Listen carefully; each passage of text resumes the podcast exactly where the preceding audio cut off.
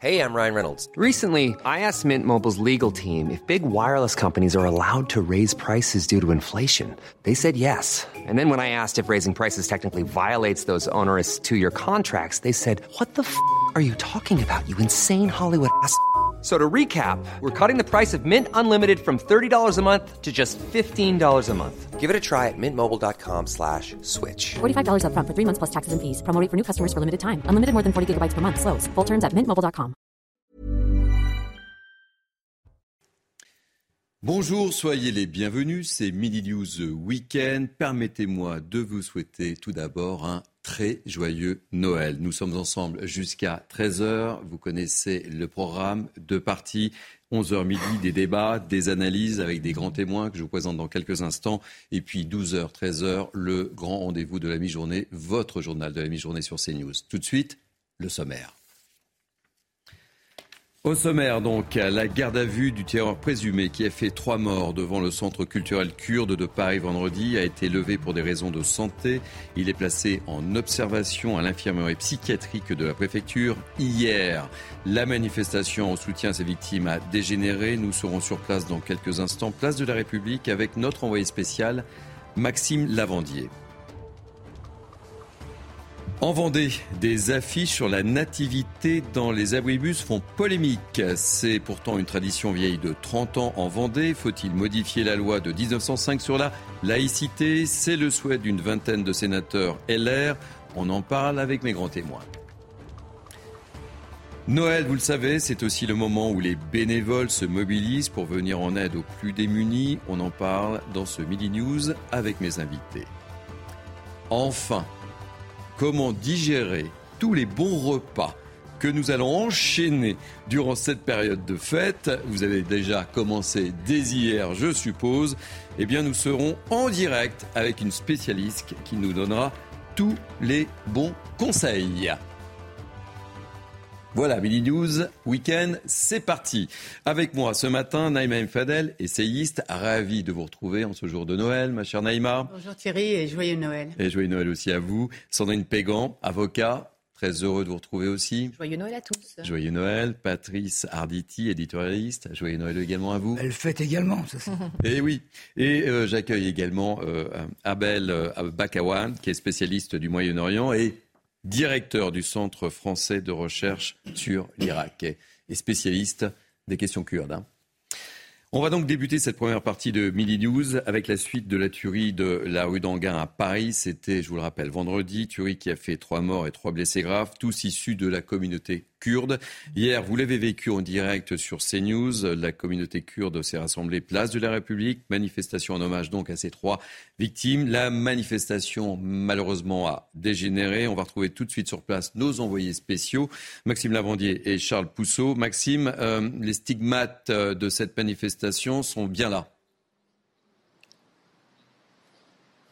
Oui, tout à fait Thierry. Nous sommes actuellement boulevard du Temple, juste à côté de la place de la République, là où vraiment euh, il y a eu des heurts entre manifestations, manifestants kurdes et forces de l'ordre. Euh, voilà, comme vous pouvez voir sur les images de Charles Pousseau, on peut constater ce matin des dégâts du matériel euh, urbain dégradé, des panneaux publicitaires détruits, mais également des vitres de commerçants brisées. Mais surtout, regardez ces images de Charles Pousseau je vais vous montrer ces deux voitures. Ces deux voitures qui sont totalement renversées, totalement brûlées, qui n'ont toujours pas été sorties ce matin. Euh, et on a pu également croiser quelques passants ce matin qui ont eu tous le même réflexe, c'est sortir leur téléphone portable pour prendre en photo ces, euh, voitures, euh, voilà, et montrer quand même ce terrible affrontement entre les forces de l'ordre et les manifestants. Et tous ont eu le même constat, un regard affligeant au moment des fêtes de Noël. Merci beaucoup euh, Maxime Lavandier et je rappelle que vous êtes accompagné par Charles Pousseau. On vous retrouvera d'ailleurs dans euh, le journal de la mi-journée tout à l'heure dans une heure. Euh, Adèle Bakawan, vous étiez avec moi sur ce plateau au tout début de, cette manifestation et on espérait tous au début de, de cette émission qu'évidemment cette manifestation ne dégénère pas. Et au départ, elle s'est parfaitement bien déroulée, mais effectivement, elle a dégénéré assez rapidement. Mais qu'est-ce qui s'est passé? J'étais vraiment étonné parce que dans votre émission, j'ai euh, confirmé, je disais, je suis relativement sûr qu'il n'y aura pas de débordement. Oui, c'est ce que vous nous disiez en plus. Hein. Vous étiez certain, vous l'avez firmé. Exactement, parce que tout simplement, j'avais discuté avec les cadres dirigeants de, qui étaient en train d'organiser cette manifestation. J'ai discuté avec les, euh, le président du GRK, Nechirvan Barzani, avec le Premier ministre, avec les ministres, avec les, les Kurdes de Turquie, mais aussi de Syrie. Ils étaient tous pour une manifestation pacifique. Hein. Pourquoi? Parce que tout simplement, ils savaient que l'opinion publique en France adhérait à la question kurde, hein, était en faveur de cette question kurde. Et ce n'était absolument pas en faveur ou dans l'intérêt de la question kurde que cette manifestation dégénère. Et donc, je, me pose vraiment la question qui a fait hein, euh, qui a dévié la manifestation Qui a fait ces actes de violence Qui a attaqué les forces de l'ordre Qui a brûlé les voitures? Je n'ai pas de questions. Je sais que d'autres personnes, d'autres catégories politiques, sociales, etc., en tant qu'hypothèse, bien évidemment, je n'ai pas des informations, pourraient euh, euh, être engagées dans, ce, dans, cet acte que je, qualifie comme déviant, hein, comme déviant. Et on sait aussi qu'il y avait d'autres groupes qui sont venus dans, de, des autres pays européens et intégrés dans, dans la manifestation. Et donc, voilà, l'Allemagne, la Belgique, la Suisse, etc. Voilà. Il y avait un service de sécurité euh, omniprésent, hein, euh, puisque tout était euh, organisé, et on a vu que le service de sécurité a été très rapidement débordé. Hein. Oui, voilà, absolument, absolument. Donc, c'est pourquoi je me pose la question est-ce qu'il n'y avait pas d'autres groupes radicaux, des acteurs hyper radicalisés qui ont instrumentalisé la, la manifestation, qui ont profité de ce moment-là pour d'autres objectifs Naïm Fadel, nous étions ensemble pour, euh, pour commenter euh, cette manifestation. Euh, quel regard portez-vous sur l'évolution de cette manifestation 24 heures après quasiment? Bah, Écoutez, on, est, on était, je crois même, en, direct. On a ah, je vous confirme que nous étions bien en direct. Vous disiez, monsieur, c'est vrai qu'au début, ça se passait bien. On, a eu aussi des témoins qui ont dit qu'ils ont commencé à être infiltrés, donc ça suit un peu ce que, ce que vous dites. Mais on voit bien malheureusement, le service d'ordre euh, essayer de contenir aussi des manifestants euh, de, votre camp, entre guillemets. Donc on voit bien qu'il y a eu quand même un débordement, malheureusement, par des provocations, parce que c'est ce qu'il a dit le témoin. Hein. Je parle euh, vraiment en, ayant encore en souvenir ce témoin qui a dit nous avons été infiltrés, nous avons des provocations, et du coup, bah, tout le monde a commencé donc à manifester, manifester dans dans une, euh, enfin, avec hmm. cette violence inouïe. Et c'est vrai qu'on a regardé tout au long de, de pratiquement trois heures, et, et, ces images très mal à la cause kurde, monsieur. Vous l'avez bien, euh, bien dit, parce que on a vu les saccages, euh, on a vu les débordements de partout, euh, et, et, les jets contre nos policiers aussi. Et ça, vous savez que les Français sont très très sensibles à ce qu'on ne, ne s'attaque pas à, à, nos policiers qui sont là pour en fait protéger les Kurdes pour que cette manifestation se, déroule bien.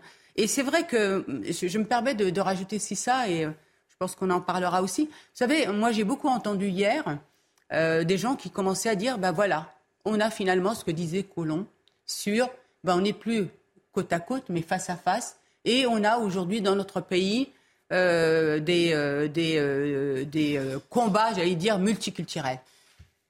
Et bon, il euh, ne faut pas qu'on en arrive là. C'est ce que je, veux vous dire. Il ne faut pas qu'on arrive à cette lecture en se disant, bah, finalement, on a les communautés les unes contre les autres. Parce que je crois vraiment, et sincèrement, je le pense, bien qu'il faut travailler sur ça, qu'on reste un pays un et indivisible. Euh, Sandrine Pégan, euh, je vous donne la parole assez rapidement, Patrice Arditi. je vous ai prise en, direct hier parce que vous étiez place de la République. Donc vous avez assisté en direct à cette manifestation et vous l'avez vu dégénérer. Je me suis rendue donc euh, place de la République euh, pour justement soutenir en fait cette manifestation, parce que dans mon entourage j'ai des personnes qui sont issues de la communauté kurde, donc pour moi c'était tout à fait naturel de m'y rendre. Et euh, donc aux abords de la place de la République, je voyais en effet qu'il y avait un service d'ordre qui était présent, il y avait des cartes de CRS, il y avait des policiers, il y avait des gendarmes. Donc c'était quand même assez bien organisé. En tout cas, c'est le sentiment que j'ai eu quand je me suis rendue sur cette place de la République. Et alors finalement, d'un coup d'un seul. Ça a complètement dégénéré. Alors, en temps normal, quand il y a des grosses manifestations, la place de la République est, est relativement noire de monde. Là, c'était pas non plus le cas. Donc, je me suis dit, de toute façon, même s'il y a des débordements, vu euh, la capacité euh, des policiers et vu leur nombre, je me suis dit, ça va être très vite euh, enrayé tout ça. Eh bien, pas du tout. Donc, il y a eu des pavés qui ont été jetés, il y a eu des voitures qui ont été brûlées. Il y a eu, ça a commencé un petit peu, pardonnez-moi l'expression, mais ça a commencé un peu à péter de partout. Et donc, les policiers, les gendarmes étaient complètement dépassés. Donc, est-ce qu'ils étaient en nombre suffisant? En tout cas, c'est l'impression que j'ai eue au départ. Mais en fait, on se rend compte que pas du tout. Et donc, euh, est-ce que, par rapport aux interpellations qui ont eu lieu, puisqu'il y a eu 11 interpellations suite à ces débordements, s'il serait intéressant de connaître leur profil, savoir si véritablement ils étaient issus de la communauté kurde ou si c'était des voyous euh, qui venaient profiter de tout ça Est-ce que ça a été, comme vous le disiez, à juste titre, instrumentalisé par d'autres personnes? Euh, Les déviances, d'où viennent-elles? Et on verra ensuite ce qui, ce qu'il en sera. Patrice Arditi, quel regard portez-vous? Parce qu'on sait que la communauté euh, kurde n'est pas euh, réputée pour, euh, pour sa violence non plus et qu'on l'a évoqué, et on l'évoquait hier avec vous, Adèle, c'était, on était dans le recueillement. C'était, c'était ça l'objectif numéro un, évidemment, puisque trois Kurdes qui ont été tués, trois qui sont grièvement blessés, on était, et la volonté, c'était une manifestation de recueillement. Il est important de le signaler. Oui, mais vous savez que quand il se passe ce genre de choses, les gens ouvrent si je puis dire, leurs oreilles très grandes. Et manifestement, dès le début, dès le début, on a senti qu'il pouvait se passer quelque chose. Souvenez-vous, lorsque le ministre de l'Intérieur est arrivé, il y avait déjà eu une petite alerte. Oui, on entendait déjà les. Il y, avait déjà une petite alerte. Et là, bon, il ne pouvait pas y avoir de, voyous euh, qui, seraient, qui seraient arrivés brusquement. Mais il y avait déjà une petite alerte. Bon, ensuite, les, policiers s'attendaient, évidemment, qu'en cette période de recueillement, il puisse y avoir euh, euh, certaines personnes tentées par des, des, des, des gestes relativement violents. Qu'est-ce qu'ils ont fait au début? Ils ont d'abord laissé le service d'ordre kurde euh, euh, s'emparer du problème. Et puis comme le service d'ordre a été complètement dépassé, à ce moment-là, ils, ils, sont intervenus. Alors, de toute façon, j'ai écouté hier pas mal de policiers qui disaient il faut faire attention quand même avec les déclarations politiques, parce que ça attise le feu mm-hmm. dans n'importe quel sens. Et, et, tout est là. Souvenez-vous, dès le départ, Jean-Luc Mélenchon, mais c'est probablement pas le seul, a commencé à faire référence à ce qui s'était passé il y a dix ans avec, euh, avec ces trois malheureuses euh, euh, qui, qui, ont été tuées dans des circonstances absolument épouvantables également. Et, et, et immédiatement, les gens, les gens bon, ben, ils, ils essayent de, de, de, de, suivre le mouvement des politiques qui, manifestement, essayent de leur décliner un, un message qui n'est probablement pas le bon. Maintenant, qui a intérêt à un conflit intercommunautaire? Hmm personne, surtout pas à cet endroit-là où tout le monde se côtoie. Les, les, les, les musulmans, les, juifs, les turcs, les kurdes. bon, il, ne faut pas, il faut quand même pas exagérer.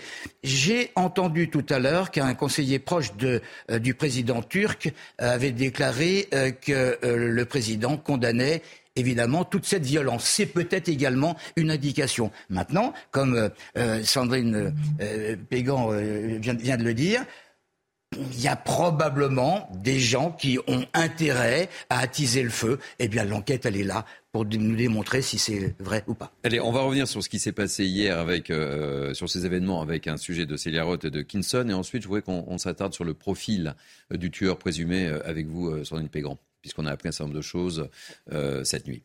D'abord, le reportage. La communauté kurde s'est rassemblée place de la République à Paris.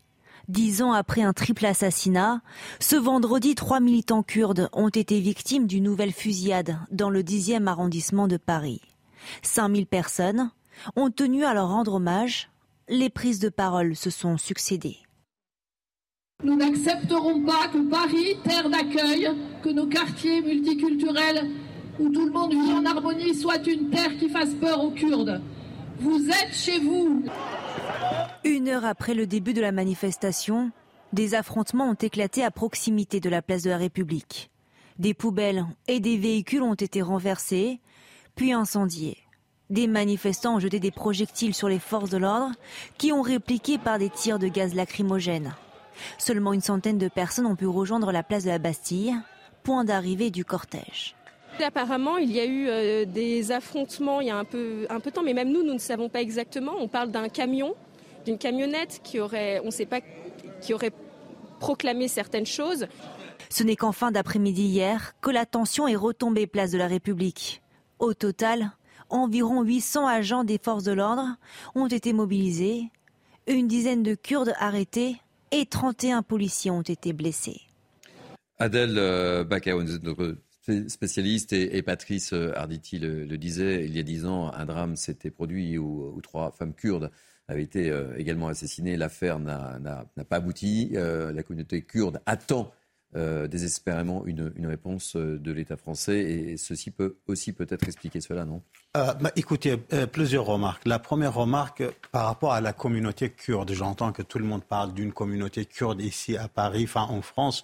Il n'y a pas une communauté kurde. Il y a des Kurdes. Il y a des... en France. vous avez raison de le préciser. Voilà. Il y a des Français d'origine kurde il n'y a pas une communauté organisée, coordonnée, homogène, etc. Il y a des individus de nationalité française, peut-être d'origine kurde de Turquie, d'Irak, de la Syrie, etc. Donc, c'est que cela soit vraiment clair. De douzième remarque, c'est vrai, il y a eu dix ans un attentat, trois femmes kurdes euh, massacrées, assassinées dans le même arrondissement, dixième arrondissement. Non, l'enquête est aboutie. Hein. On a le résultat. Hein tout est fini, la, mission est accomplie, mais pour des raisons bien évidemment de la défense, secret défense, etc. On n'a pas dévoilé l'enquête, le résultat de l'enquête. C'est vrai, les Kurdes ont le droit de demander les représentations politiques kurdes, des Kurdes de Turquie qui existent en France, ont tout à fait le droit de demander euh, mhm. un compte, un, compte rendu au moins. Numéro 3, euh, une remarque très très importante. Les Kurdes sur qui je travaille régulièrement, ils sont vraiment très, très, très reconnaissants par rapport à la France. Ils savent très bien que le premier pays, la première puissance au monde qui a protégé les Kurdes en 1991 contre le régime de Saddam Hussein, c'était la France. C'était la France qui a imposé la zone de sécurité en Irak, numéro un. Numéro deux, lorsque l'organisation de Daesh, les, les terroristes de Daesh s'approchaient de la capitale du Kurdistan, euh, en Irak, d'Erbil, à 15 kilomètres, la France est fortement engagée pour protéger le gouvernement régional du Kurdistan. Lorsque la ville de Kobani a été euh, euh, attaquée, fortement attaquée par les terroristes de Daesh, la France est fortement engagée pour protéger la ville de Kobani.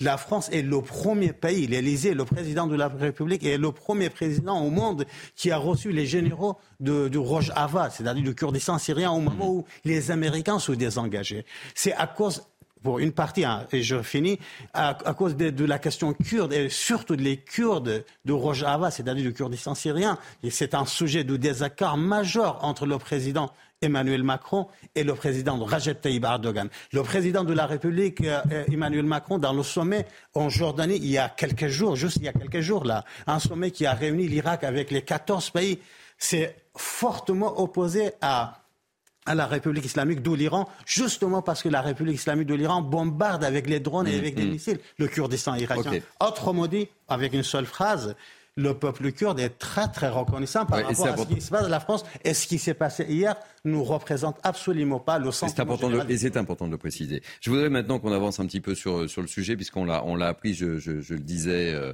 tout à l'heure, la garde à vue du tireur présumé qui a fait trois morts. Donc euh, il est placé en observation à l'infirmerie psychiatrique de la préfecture euh, Sandrine Pégan. Concrètement, ça veut dire quoi? Expliquez-nous, vous qui êtes avocat. Avocat pénaliste. Alors, ce qui se passe. Avocat pénaliste, évidemment nous sommes dans le cadre d'une garde à vue dite classique, d'accord Ici, dans ce cas de figure-là. Donc ça veut dire 48 heures maximum de garde à vue. Et les heures décomptées sont très importantes. Nous ne sommes pas dans le cadre où il y a un attentat qui aurait été visé dans, dans, euh, dans le cadre de, de, cette garde à vue. Donc pour l'instant, c'est juste une garde à vue de 48 heures et non une garde à vue de 96 heures. Donc, chaque période de 24 heures, le gardé à vue, qui est mis en cause, d'accord Donc ici, le tireur euh, présumé de, de la fusillade, a des droits. Il a le droit de voir un avocat, il a le droit d'appeler un membre de sa famille et il a le droit de voir un médecin. Si lui ne le souhaite pas, le procureur de la République ou l'officier de police judiciaire qui est en charge de sa garde à vue peut l'imposer, cette, euh, cette, visite médicale. Ou même d'ailleurs, si un membre de la famille souhaite que euh, la personne qui est, gardée qui est euh, placée en, garde à vue doit être visitée par un médecin, cela est possible aussi. Le médecin a une durée de trois heures pour pouvoir intervenir quand le gardé à vue demande à être visité par un médecin. Ce qui se passe ici, c'est que donc avec la deuxième tranche de garde à vue, donc première tranche 24 heures, deuxième tranche 24 euh, heures, et eh bien donc un deuxième médecin euh, s'est rendu et donc a estimé que la garde à vue n'était pas compatible avec son état de santé. Qu'est-ce que ça veut dire? Ça veut dire simplement que c'est un médecin qui a estimé au regard de, ses propres observations, il s'est déplacé euh, au sein de la brigade criminelle, il a vu le, donc euh, le tireur Le- présumé qui est placé en garde à vue, il a estimé que ben, peut-être qu'il était désorienté, qu'il était perdu, peut-être qu'il avait un traitement médical qui n'était pas. Il a néanmoins reconnu que c'était un acte raciste. hein. Oui, oui. C'est imp- important de le préciser aussi. Oui, non, mais ça, du coup, ça, Mm. c'est Oui, mais c'est- c'est indépendant, Ouais. indépendamment de, de, euh, des observations qui ont été faites par, euh, par le médecin. Donc, ce qui veut dire que là, actuellement, il n'est plus placé en garde à vue. La garde à vue a été levée, donc c'est pour ça qu'au départ, je vous parlais des heures qui étaient décomptées. Donc là, il est en garde à vue. Bon, il était en- censé être en garde à vue jusqu'à euh, aujourd'hui 11h40, puisque c'est euh, euh, il a été placé en garde à vue vendredi 11h40. Vendredi. Donc là, pour l'instant, sa garde à vue est levée. Elle va reprendre une fois que son état de santé sera compatible. Mais ce qui se passe là ne présage en rien le fait qu'à un moment donné, on peut estimer qu'il soit dans l'incapacité d'être jugé et donc irresponsable pénalement. Ce n'est pas du tout la même chose. On peut très bien être à un moment donné en garde à vue, avoir euh, besoin de, soins psychologiques et donc que son état de santé ne serait pas compatible avec la garde à vue, mais ça ne veut absolument pas dire qu'il ne sera pas jugé pour les faits qu'il a commis. Alors, euh, je voulais qu'on revienne sur le profil judiciaire, donc euh, accablant hein, du, suspect. Je le répète, il avait été mis en examen en décembre 2021, il y a un an pour des violences avec armes, avec préméditation et déjà à caractère raciste. Il était soupçonné d'avoir blessé à l'arme blanche des migrants sur un campement à Paris. On en a beaucoup parlé euh, hier. Et donc, euh, vous l'avez dit, Sandrine, il a été remis en liberté sous contrôle judiciaire le 12 décembre, il y a seulement quelques jours. Alors, on se demandait pourquoi. Écoutez la réponse du garde des Sceaux, Éric Dupont-Moretti, et je vous demanderai votre réaction. J'ai évoqué bien sûr la mise en liberté de M. Mallet. Elle résulte de l'application de la règle de droit. Et dans une grande démocratie comme la nôtre, on ne peut pas transiger avec euh, la règle de droit, même à des fins de petite politique politicienne. C'est ce qui fait de notre grande démocratie un État de droit et nous y sommes tous particulièrement attachés. Adèle euh, Bakawan, une petite réaction sur ce que dit euh, Éric Dupont-Moretti. Déjà, la rencontre, c'est, je pense, c'est symbolique, hein, rapidement. Vous avez eu des échos de cette rencontre avec Oui, la communauté kurde ça été- comment, comment ça s'est ça passé? été- comment, comment elle a été perçue? Expliquez-nous, on très- savoir. D'une manière très très positive parce qu'il critiquait, il disait mais pourquoi la, la représentation kurde, surtout la représentation qui a été visée, n'est pas encore reçue officiellement par euh, une institution de la République? Là, il a, il a- cette un- euh, représentation a été reçue par le ministre de la Justice. C'est un geste euh, symboliquement très très fort et apprécié, apprécié, appréciable, qui peut apaiser vraiment à certains niveaux les, les Kurdes de Paris. Numéro un, numéro deux. Suis une petite remarque. Ok, la, la piste de, euh, du racisme a été euh, Retenu. Retenu privilégié, retenu. Ben, retenu, hein. Oui, mais je me pose Je toujours. parle la sous la gouverne de oui, notre voilà. avocat. Je, je- je me pose toujours la question, je me pose vraiment toujours la question si ce n'est pas trop tôt, si on peut se baser sur les propos de, de cet acteur-là pour construire une piste d'une manière définitive, et si ce n'est pas trop tôt pour s'avancer sur une hypothèse, pourquoi? Parce qu'en fait, il y, a, il y a des faits concrets, il y a des données concrètes. Pourquoi dans ce quartier-là, débordé par les restaurants, les représentations chinoises, euh, et indiennes, pakistanaises, euh, maghrébines, africaines, etc., il n'a visé que la représentation kurde. Et il n'a qu'un restaurant kurde.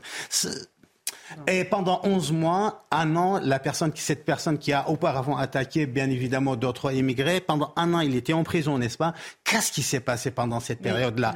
Est-ce qu'on a fait une enquête par rapport à son parcours-là? Donc en fait, vous estimez que l'enquête, là, le lien avec l'entreprise terroriste devrait être retenu, retenu c'est ce que vous Non, je dis, il faut qu'on s'interroge, il faut qu'on Alors- fasse Mais c'est l'enquête. exactement ce qui va se passer, monsieur. Alors justement, justement, avant qu'on prolonge le, le débat, euh, je voudrais qu'on écoute euh, une autre réaction par rapport à cela de Éric Dupont-Moretti. J'ai tenu à rappeler la différence entre un crime raciste par nature euh, odieux et un acte terroriste. La différence, euh, c'est l'adhésion ou pas à une idéologie politique revendiquée. Adèle Bakawan, la précision d'Éric Dupont-Moretti est importante là, hein, par rapport aux questions que vous vous posez. Oui, mais bien, bien évidemment, l'appartenance idéologique à un groupe, c'est un élément fondamental. Mais d'autres groupes peuvent manipuler, utiliser, instrumentaliser des acteurs qui n'ont aucune idéologie euh, pour mener des actes terroristes. Et c'est ça ce qui a été passé avec Al-Qaïda et Daesh aussi. Patrice euh, Arditi. Bien entendu, mais on le disait déjà hier, hein, une grande partie de l'enquête va se déterminer pour, pour savoir si, si il a été manipulé ou pas. Maintenant, je vous écoutais tout à l'heure, lorsque il a commis dans un camp de migrants d'autres méfaits et qu'il est arrivé avec un sabre et qu'il a, tailladé une tente et qu'il s'en est pris, un, je crois, un habitant, un originaire du, du, Yémen, je ne pense pas qu'il visait le Yémen. Hmm. Là, là, est-ce qu'il visait le, le, le, le, centre, le centre kurde ou est-ce qu'il visait simplement des étrangers?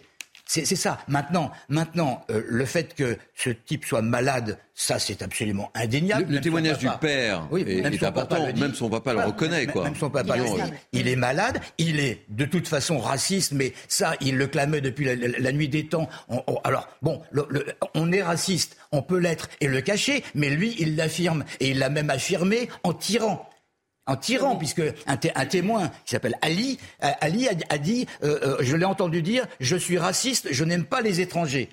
Naïma, très rapidement, parce qu'il nous reste à peine deux minutes pour évoquer non, mais Pour revenir à ça, je pense que vraiment, sincèrement, l'État a été à la hauteur. Tout de suite, le ministre Darmanin est venu euh, rue d'Anguin pour justement euh, euh, apaiser, pour dire à la, toute sa solidarité avec la communauté kurde. Donc ça, c'est très important. Ensuite, ils ont été reçus par le préfet de police donc de Paris. Enfin, ça c'est important aussi, c'est des signes forts. Et puis, Monsieur Dupont-Moretti. Donc je crois que la République, on voit bien que la République, elle est là pour protéger les différentes communautés, etc. Et, c'est pour ça que je voudrais revenir sur ce que j'ai dit vendredi, que c'est important, parce que quand on a abordé, par exemple, la question, vous savez, des, euh, de la protection des militaires, des lieux de culte, et notamment des lieux, des mosquées, des mosquées, ça c'est important parce qu'il y a des risques d'attentats terroristes ou racistes. Alors on nommera ce qu'on veut, mais c'est des attentats aussi terroristes qui peuvent toucher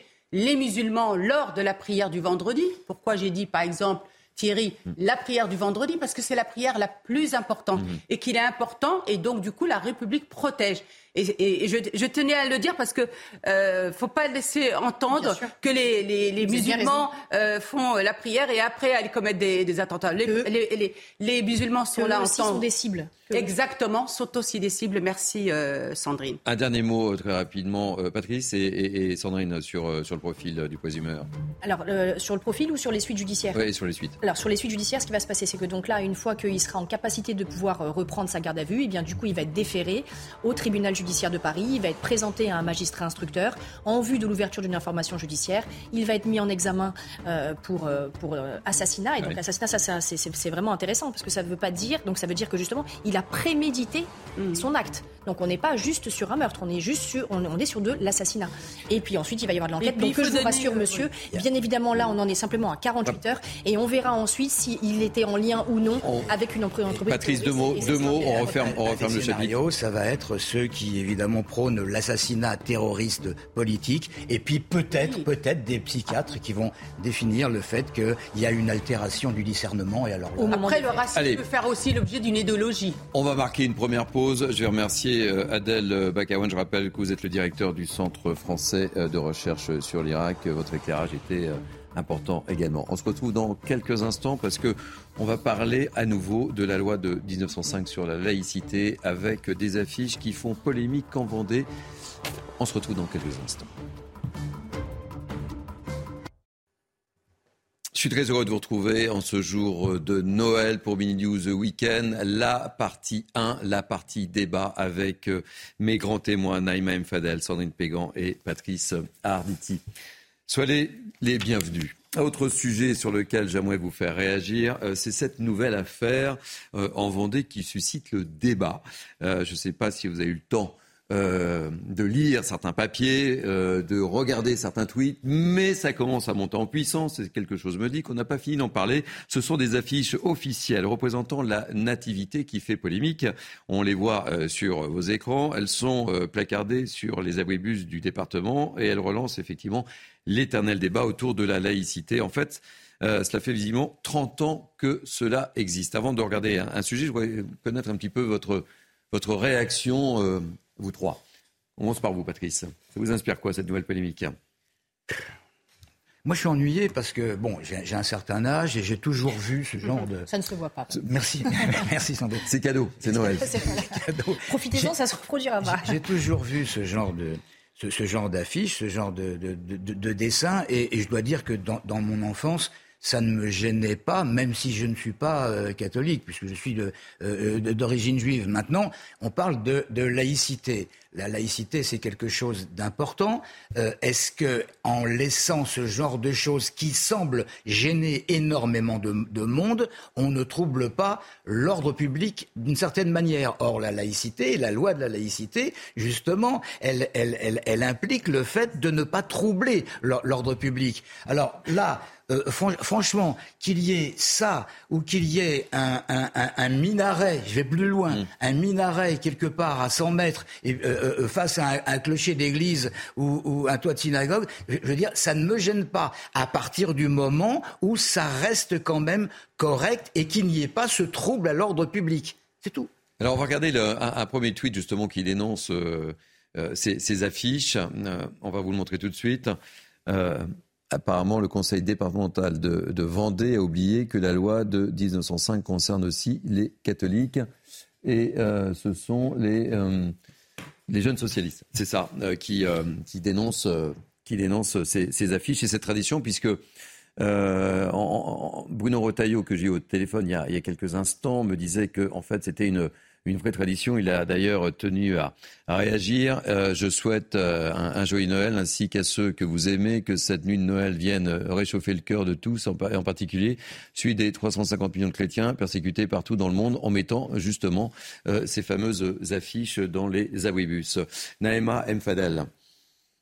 Non, mais écoutez, je crois que vraiment. Moi, je vous avoue que ça, me, gêne à chaque fois. Euh, je trouve que c'est incroyable les polémiques autour de ce qui est la France, en fait.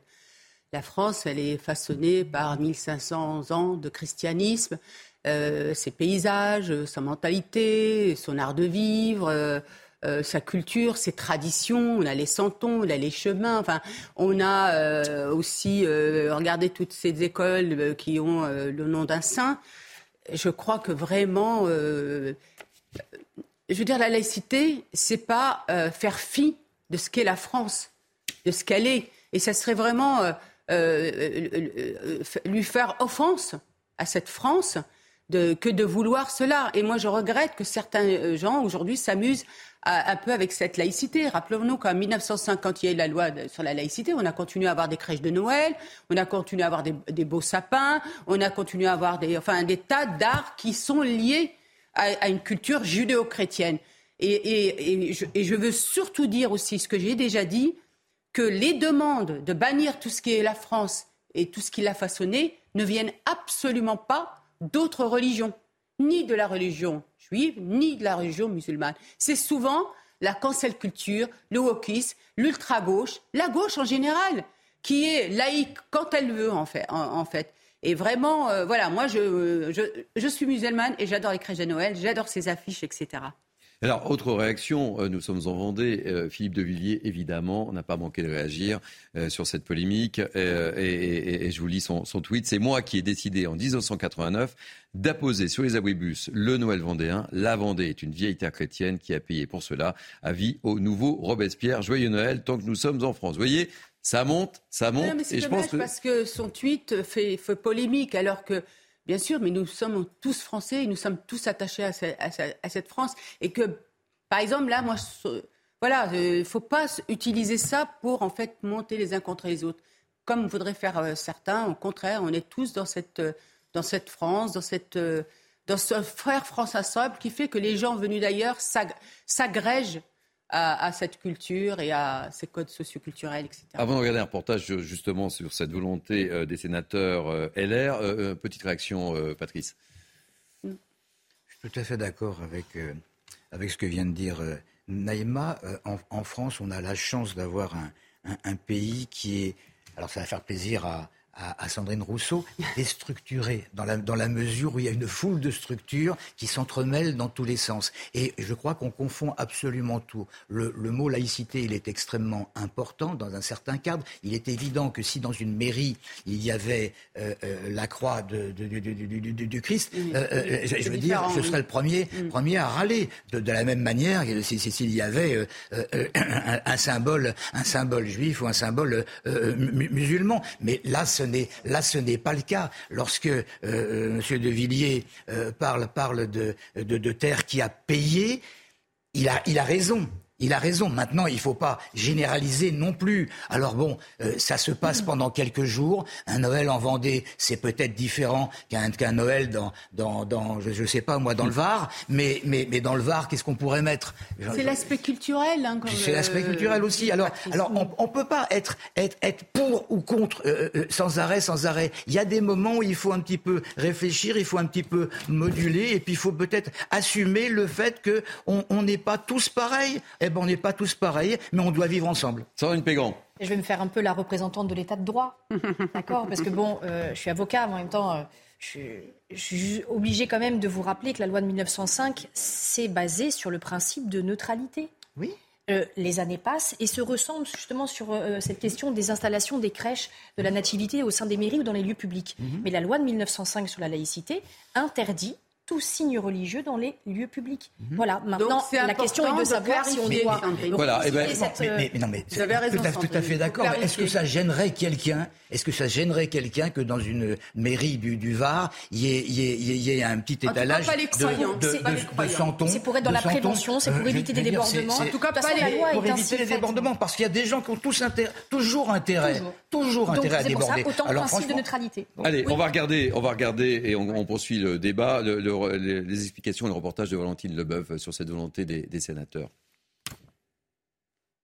Le berger, l'âne et les rois mages ont aussi leur place en mairie. C'est l'avis d'une vingtaine de sénateurs LR.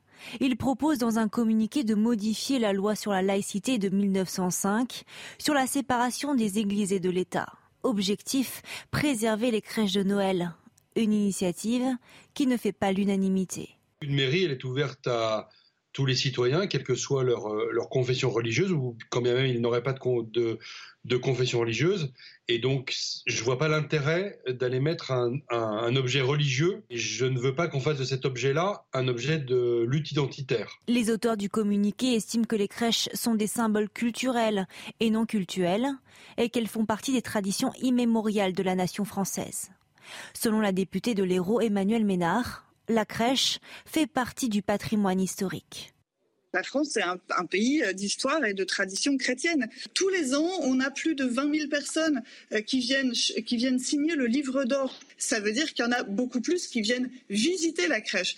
Pour ces sénateurs LR, les crèches ne devraient pas être les seules exceptions à la règle, tout comme les galettes des rois, les santons, les œufs de Pâques et même les arbres de Noël. Naïma c'est un sujet qui vous tient à cœur, ça. Oui, parce que je suis euh, attachée, euh, vraiment, hein, je le dis souvent, euh, attachée à la France, à ce qu'elle est.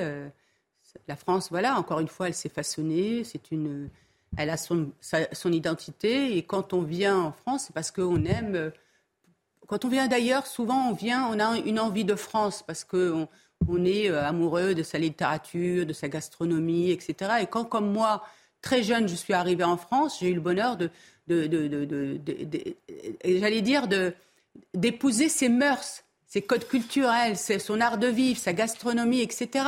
Et c'est ça qui est, fo- euh, qui est formidable. Et moi, je n'ai pas envie, et pourtant, comme vous savez, Thierry, je suis musulmane, qu'on lui enlève son identité judéo-chrétienne. Encore une fois, la France, elle s'est façonnée de par son histoire liée au, au christianisme, 1500 depuis Clovis, hein, d'ailleurs, hein, si on reprend les choses. Donc c'est ça qu'il faut pas. Et je vais vous dire, hein, euh, les Français sont ouverts, même. à- moi, il m'est arrivé de faire des, moments de Ramadan, euh, notamment euh, des moments de partage, parce que tout à l'heure on va parler de, partage lors du mois du Ramadan, où c'est un moment très important pour nous les musulmans, où on partage, on invite les, des, re- des représentants des trois religions, etc. Et, c'est ça qui est formidable, c'est ça no- no- notre, notre France. Et quand je vois les crèches de Noël, notamment dans ma ville, et que je vois énormément de familles musulmanes qui vont les visiter, je trouve ça formidable. Donc arrêtons ces polémiques, mais tant mieux que les sénateurs veuillent clarifier les choses. Et, je remarque que vous faites des lancements déjà sur les sujets que je vais aborder. C'est même dingue. qu'est-ce qui vous dit que je vais aborder des bons de partage, ma chère Naïma? Mais qu'est-ce qui vous permet de dire ça? C'est incroyable. Je sais que Sandrine, hier, elle a... Oui, allez, justement, l'enchaînement, mais vous êtes formidable. vous êtes formidable.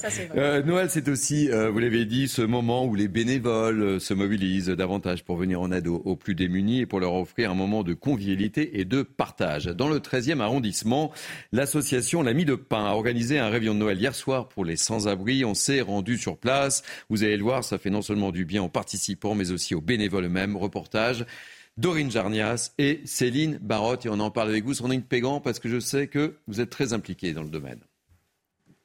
Coquille Saint-Jacques, dinde, pommes duchesse et gâteaux au chocolat. C'est le menu de réveillon qui a été offert à l'ami de pain. Dans ce centre d'hébergement d'urgence et d'insertion, les plus démunis ont pu trouver du réconfort le temps d'un repas. Un repas de luxe pour nous. Euh, un repas de fête, vraiment, avec euh, hors d'œuvre, entrée, euh, plat de résistance, dessert et tout. vraiment, on est vraiment gâtés. Mais on a besoin de ça pour ne pas se sentir frustré encore moins isolé. Un dîner de fête réussi grâce à la mobilisation des 54 bénévoles. Pour Gilles, sa femme et leurs enfants, depuis 5 ans, leur réveillon est placé sous le signe du partage et du don de soi. Au départ, on le faisait pour faire du bien euh, aux gens qui viennent. Et on s'est vite rendu compte que ça faisait du bien aussi à ceux qui, étaient bénévoles, en l'occurrence nous. Et, et oui, ça fait un bien fou, vraiment. Invité à rencontrer les sans-abri, le ministre Olivier Klein a rappelé l'importance des associations en ces jours de fête. La vie associative euh, n'existerait pas euh, sans le bénévolat et c'est important et ça fait partie euh, des choix forts du gouvernement euh, d'accompagner euh, les bénévoles, d'accompagner la, vie associative et bien évidemment comme ministre de la Ville et du Logement, le soutien à la vie associative dans euh, la politique de la ville, c'est extrêmement important. Il n'y aura pas de politique de la ville sans association. Au total, environ 700 personnes ont pu bénéficier d'un repas festif, de quelques cadeaux, dans la joie et dans la bonne humeur. Allez, Sandrine Pégan, on parlera de ce que vous avez fait hier soir. Vous allez nous raconter votre marode, puisque vous avez fait une marode, mais on va, on va retrouver tout de suite Sébastien Tolo. Euh, Sébastien Tolo, c'est le secrétaire national du Secours populaire. Il me semblait important qu'il soit avec nous euh, en ce jour de, Noël. Sébastien Tolo, faites-nous un petit peu un état des lieux. Euh, combien de personnes vous avez aidé Comment ça s'est passé cette nuit de Noël? Racontez-nous un peu tout. Oui, bah écoutez, bonjour à tous. Et bon Noël à vous aussi. Bah, hein. Oui, également. Merci. Joyeux également à tous.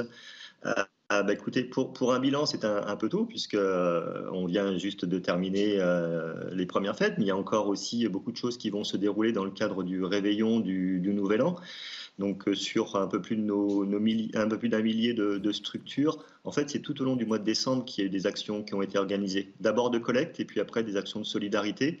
Et comme ça a été très bien dit dans le reportage, l'important c'est de rompre l'isolement, de faire en sorte que les gens se retrouvent, euh, les personnes seules, euh, les enfants, les familles monoparentales, aussi une attention très particulière cette année pour les étudiants et euh, les personnes retraitées.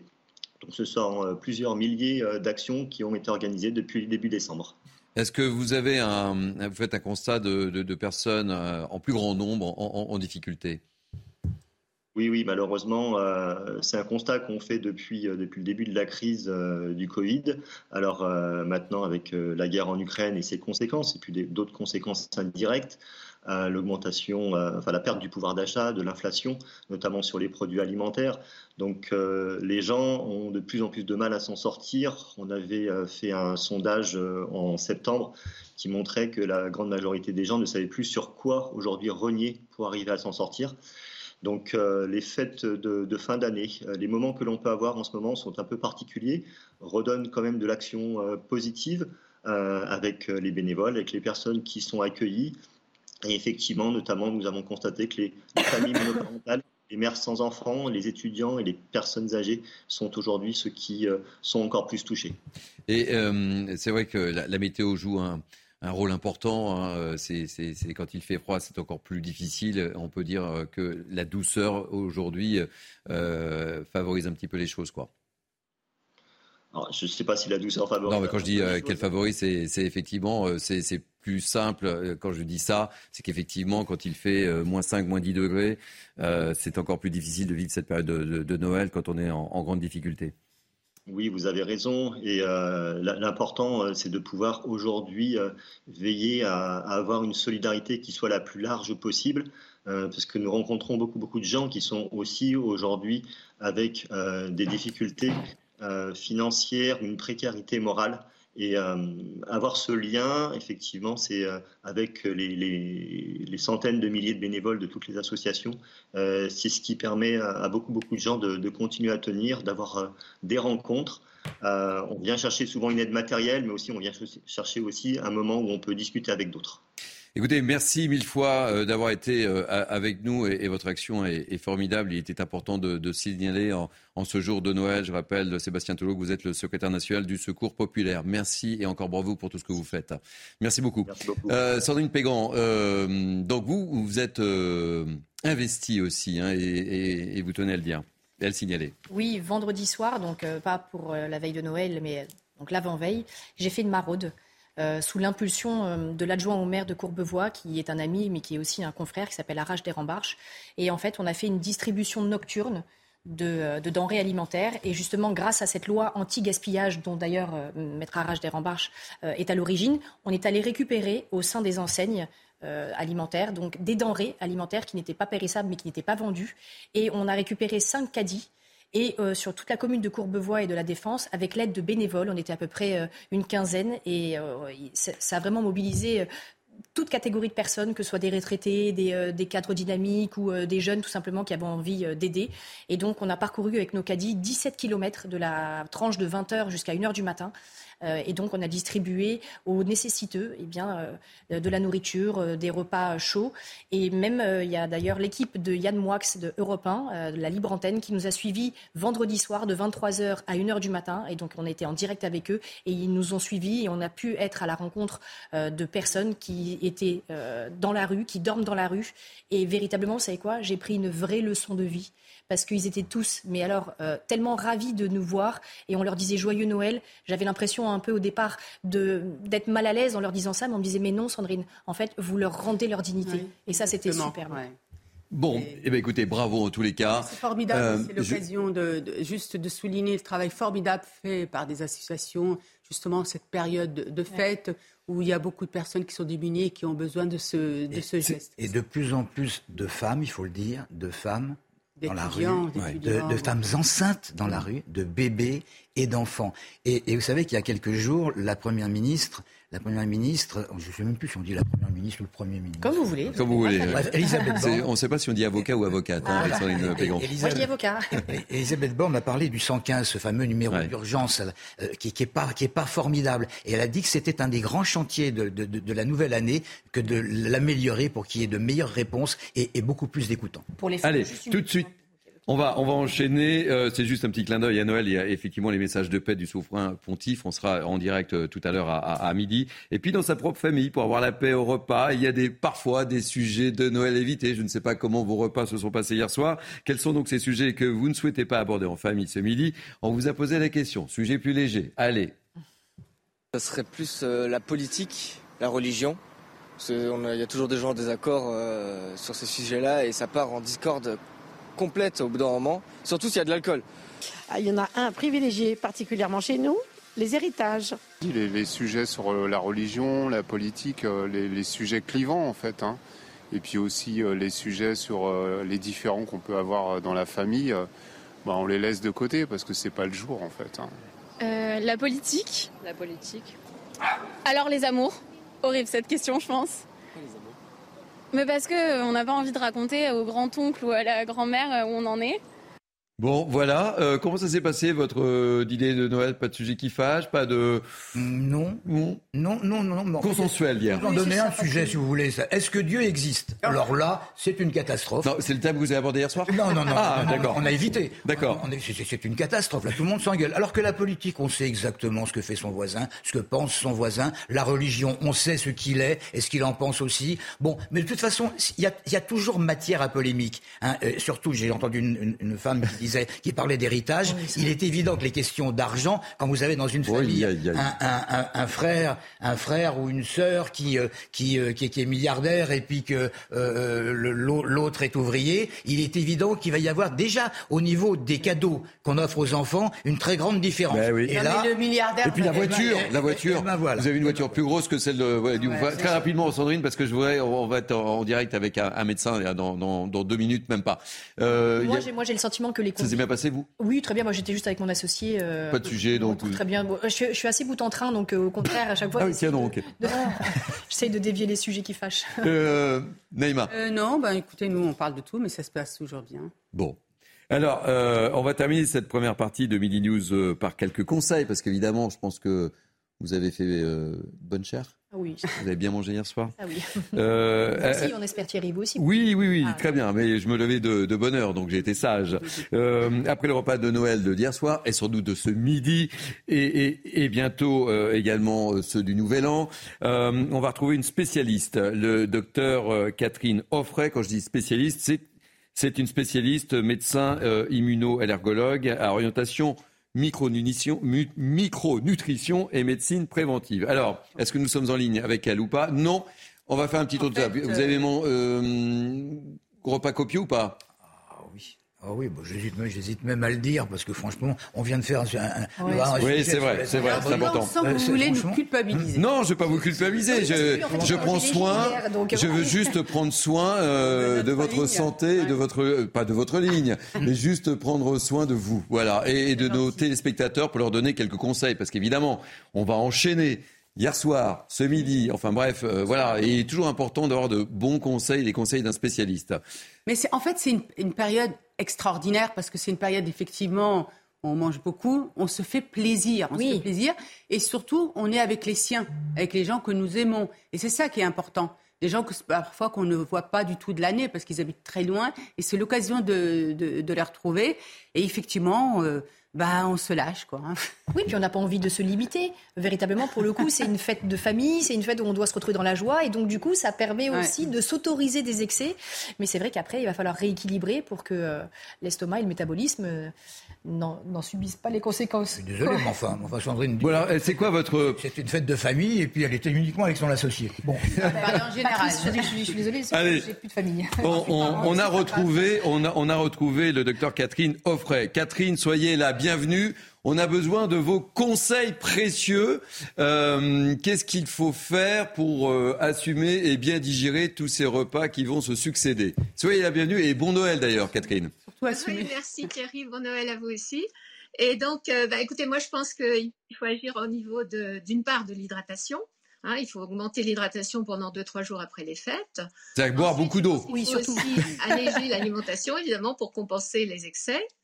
Et pratiquer de, de, de, sport, euh, une activité en tout cas euh, modérée. Hein, voilà. Alors pour ce qui est de l'hydratation, moi je conseille pendant 2-3 jours de boire environ 1,5 litre à 2 litres par jour.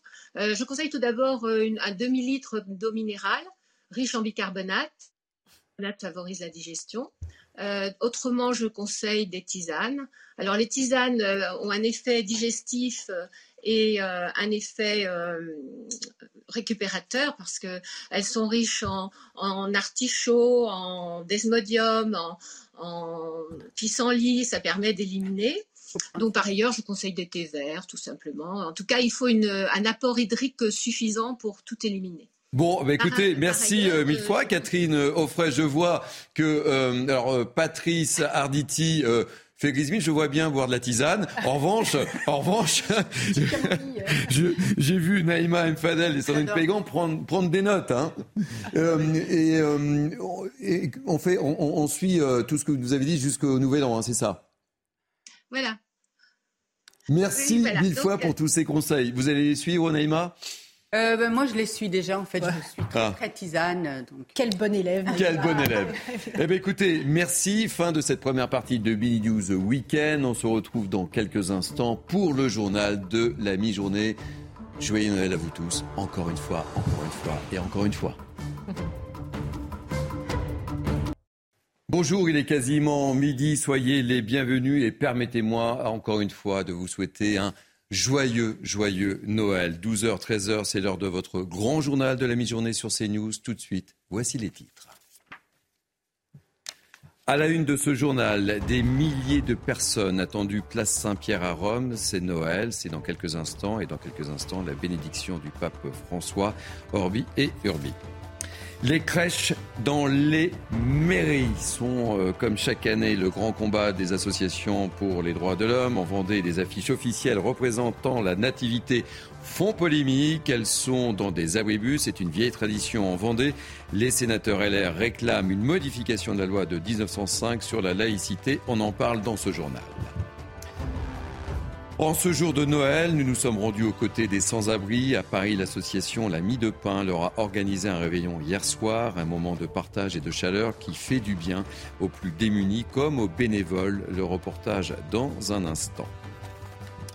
Enfin, on terminera ce journal de Noël du 25 décembre par une idée de sortie en cette période de fête. On va vous transporter, où ça? On va vous transporter au Moulin Rouge. Ne manquez pas ce rendez-vous. Voilà, soyez les bienvenus avec moi depuis une heure déjà. Naïma Mfadel, essayiste. Bon Noël, Naïma. Joyeux Noël, Thierry. Merci. Sandrine Pégan, avocat. Bon Noël, chère Sandrine. Joyeux Noël à vous aussi et à vous tous, bien sûr. Patrice Arditi, éditorialiste, journaliste. Bon Et Noël. joyeux Noël aussi. Allez, en ce jour de Noël, des milliers de personnes attendues place Saint-Pierre à Rome pour assister euh, à la bénédiction du pape François Urbi et Orbi.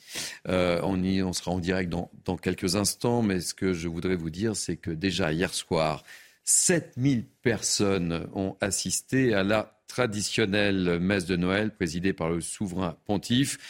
Et puis finalement, eh écoutez, on va directement rejoindre Rome tout de suite en direct pour la bénédiction Urbi et Orbi du pape François.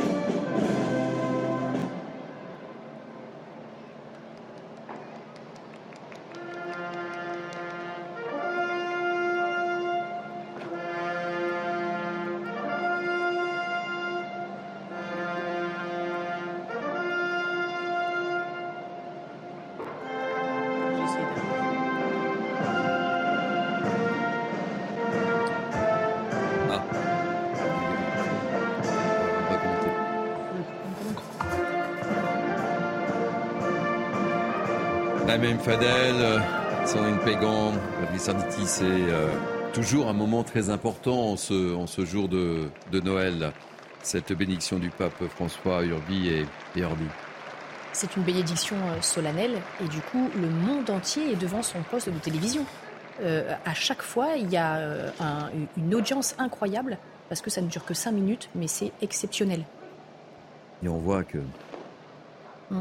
Tout Tout est bien organisé, tout est Patrice, Toujours admiratif de ces gardes suisses, hein, depuis, depuis euh, énormément, de, énormément de temps.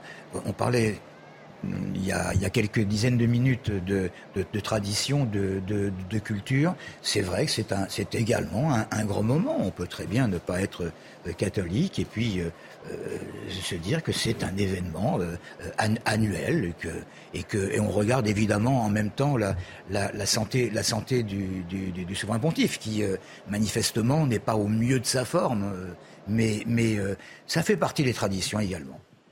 Naïma Fadel. Oui, on est en fraternité avec euh, nos compatriotes euh, Regardez cette magnifique image. là. tout simplement. Et Allez, on écoute le, on écoute le pape. Buon Natale.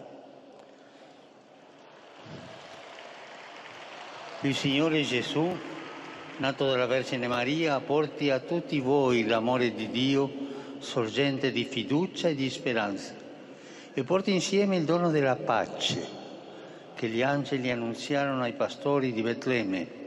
Gloria a Dio nel più alto dei cieli e sulla terra pace agli uomini che Egli ama. In questo giorno di festa vogliamo lo sguardo a Betlemme. Il Signore viene al mondo in una grotta ed è adagiato in una mangiatoia per gli animali, perché i suoi genitori non hanno potuto trovare un alloggio, malgrado per Maria fosse ormai giunta l'ora del parto. E viene tra noi nel silenzio e nell'oscurità della notte, perché il Verbo di Dio non ha bisogno di riflettori né del clamore delle voci umane. Egli stesso è la parola che dà senso all'esistenza. Lui è la luce che rischiara il cammino. Veniva nel mondo la luce vera, dice il Vangelo, quella che illumina ogni uomo. Gesù nasce in mezzo a noi, è Dio con noi. Viene per accompagnare il nostro vivere quotidiano, per condividere tutto con noi, gioie e dolori, speranze e inquietudini. Viene come bambino inerme, nasce Alfredo, povero tra i poveri, bisognoso di tutto, bussa alla porta del nostro cuore per trovare calore e riparo. E come i pastori di Betlemme lasciamoci avvolgere dalla luce e andiamo a vedere il segno che Dio ci ha dato.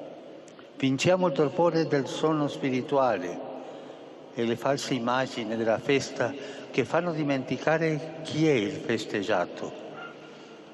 Usciamo dal frastuono che anestetizza il cuore e ci induce a preparare adobi, regali, più che a contemplare l'avvenimento. Il figlio di Dio nato per noi.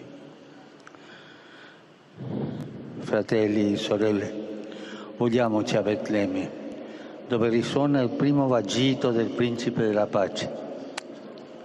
Sì, perché lui stesso, Gesù, lui è la nostra pace.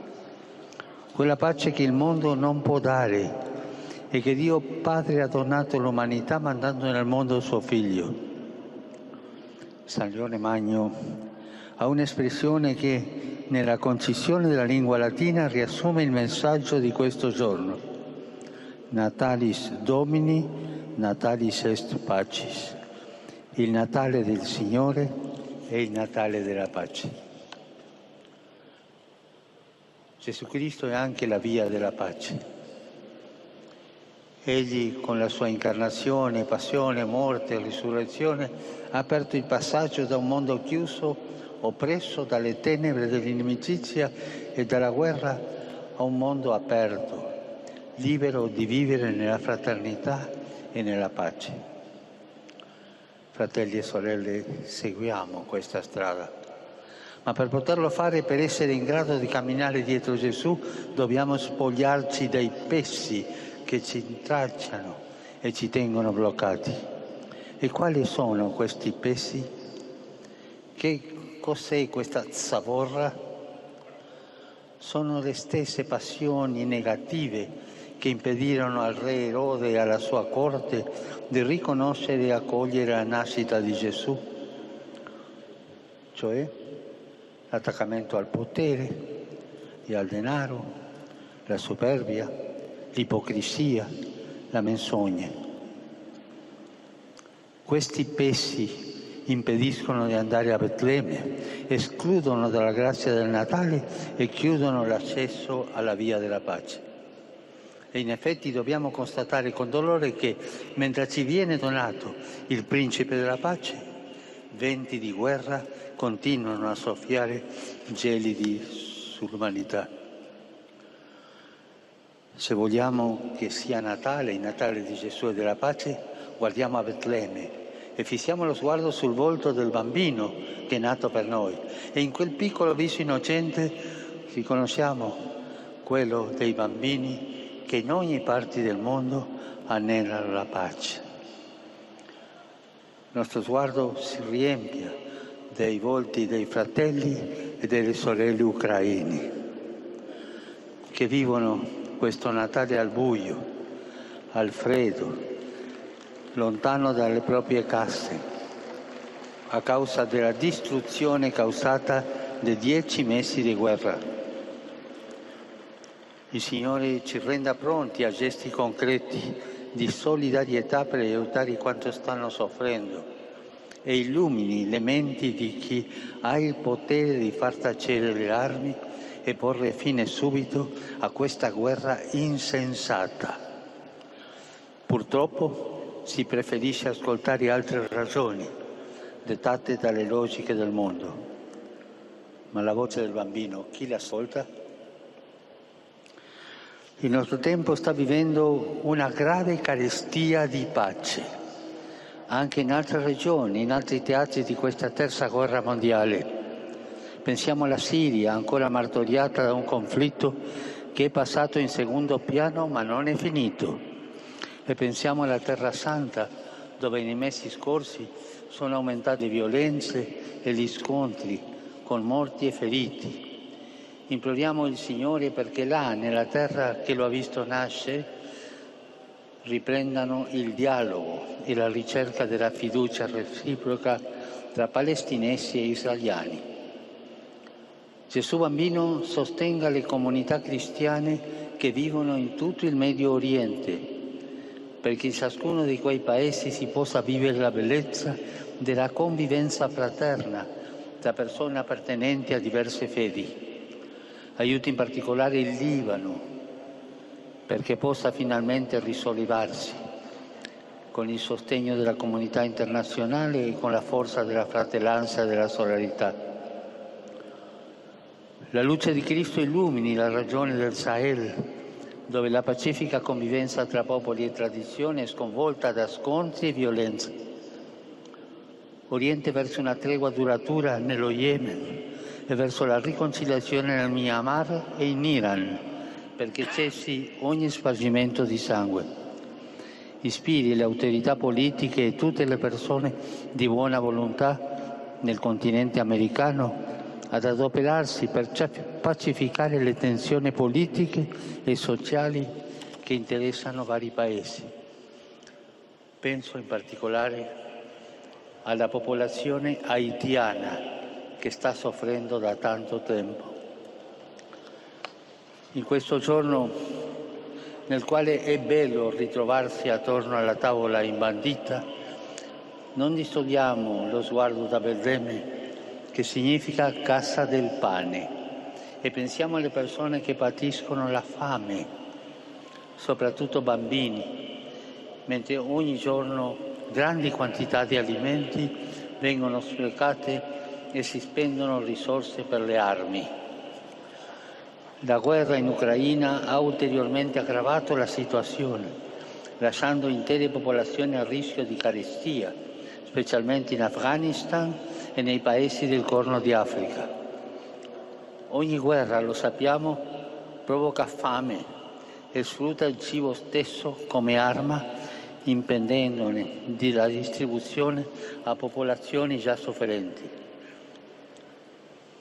In questo giorno imparando dal principe della pace, impegniamoci tutti, per primi quanto hanno responsabilità politiche, perché il cibo sia solo strumento di pace.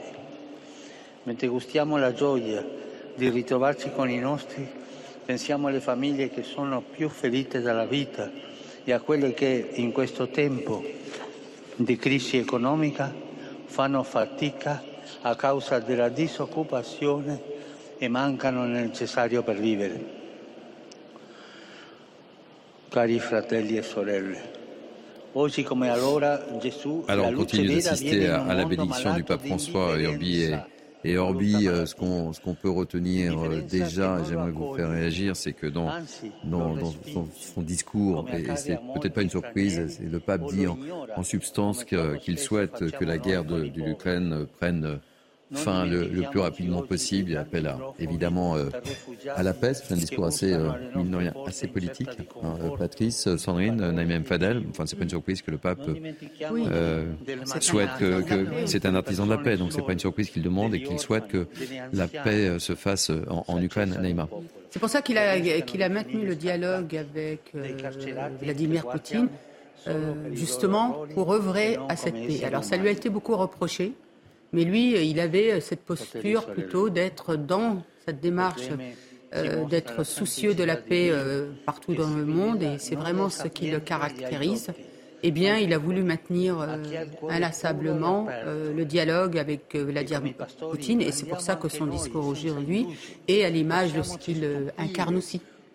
Patrice bah, je, je, note que le, pape parle énormément des enfants, parce que les enfants, c'est l'avenir. Alors il peut y avoir la guerre un petit peu partout dans, le monde, et depuis, euh, depuis des années et des années, euh, il faut toujours protéger les, les, plus faibles et, les enfants en, particulier. c'est le rôle, je pense, d'un grand chef religieux comme, comme le pape de rappeler un certain nombre euh, d'évidences, et il le fait généralement dans ses bénédictions, Urbi et Orbi, aussi bien à Pâques qu'à Noël.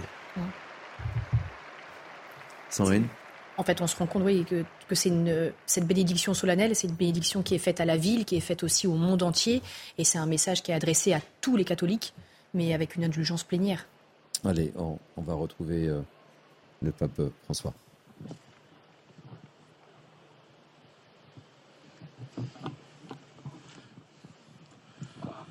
Angelus Domini, Maria.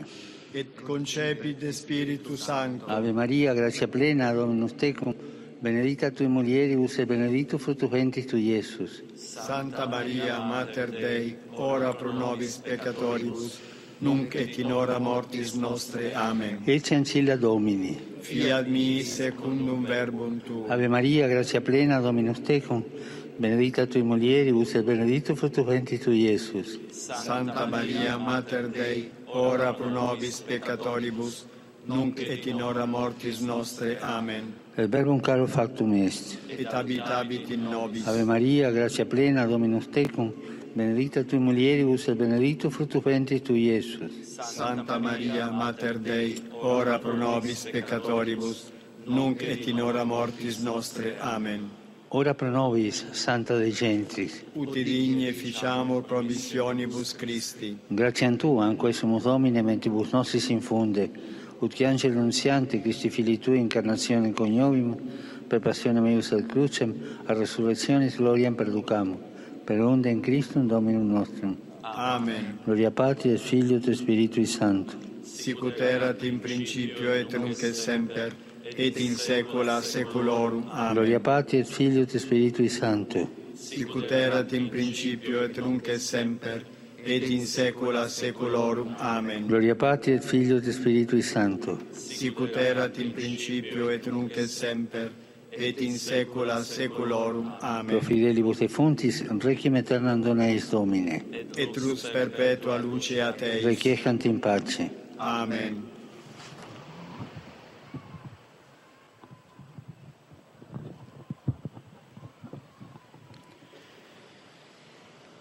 Il Santo Padre Francesco, a tutti i fedeli presenti e a quelli che ricevono la sua benedizione a mezzo della radio, della televisione e delle altre tecnologie di comunicazione, concede l'indulgenza plenaria nella forma stabilita dalla Chiesa. Preghiamo Dio Onnipotente perché conservi a lungo il Papa a guida della Chiesa e conceda pace e unità alla Chiesa in tutto il mondo.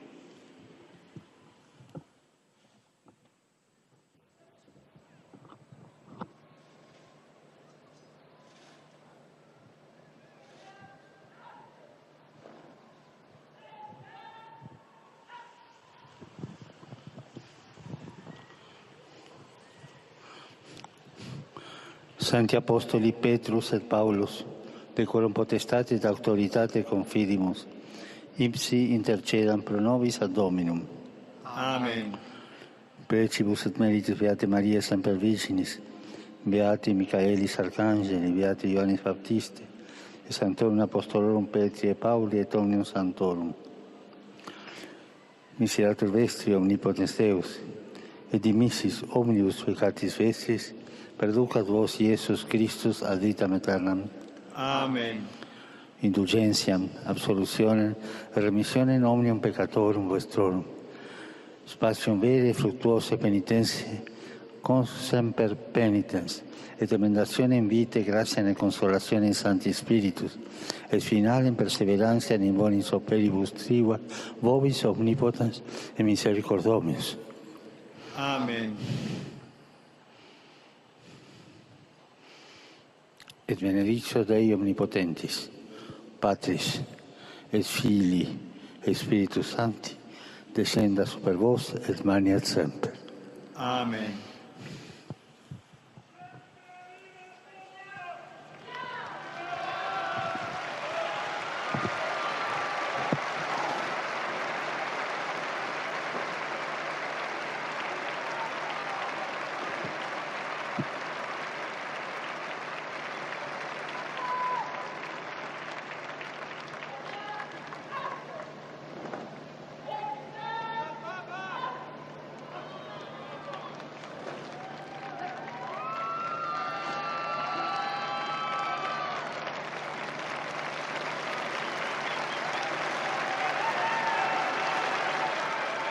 Voilà, vous venez euh, d'assister en direct sur CNews à la bénédiction du pape François Urbi et Orbi, un, rendez-vous euh, très important en ce 25 décembre, en ce jour de Noël. Et, je rappellerai cette phrase euh, importante euh, du pape François qui a clairement condamné, je reprends ces termes, euh, une guerre insensée et appelle à faire taire les armes, Patrice Arditi. Oh, bah, il a même été plus loin que ça. Euh, il y a quelques heures, lors de la soirée de, la messe de Noël, il a dénoncé la soif de pouvoir et le niveau de cupidité entre voisins, faisant évidemment référence à, l'Ukraine et, à, la- Russie. Euh, C'est vrai qu'on on a, on a là, euh, on le sait depuis, depuis qu'il a été désigné, euh, euh, pape, on, a, on a quand même un très grand chef religieux qui est beaucoup plus politique que ses, prédécesseurs et qui n'hésite pas à, jouer un rôle et euh, de leader religieux et de leader politique, parce que faut quand même rappeler que le, Vatican c'est quand même un État et qu'il est donc euh, chef d'État aussi. Alors bien sûr, il y en a qui vont dire mais de quoi il se mêle? Bah, Il se mêle quand même de parler à beaucoup beaucoup de monde euh, sur Terre. Réaction, Naïma, Sandrine Moi, ça- je trouve que ça fait écho avec l'homélie à laquelle j'ai assisté hier pour la messe de Noël euh, à l'église Saint-Eustache. Et justement, donc, euh, c'était exactement euh, dans le même sens, à savoir arrêtons la guerre, baissons les armes et ayons une pensée pour toutes les victimes justement qui, euh, qui sont tombées à cause de cette guerre. Et donc, euh, je, je- je trouve que c'est très beau, même si bien évidemment il y a une connotation politique, mais à un moment donné aussi, il faut parler franc.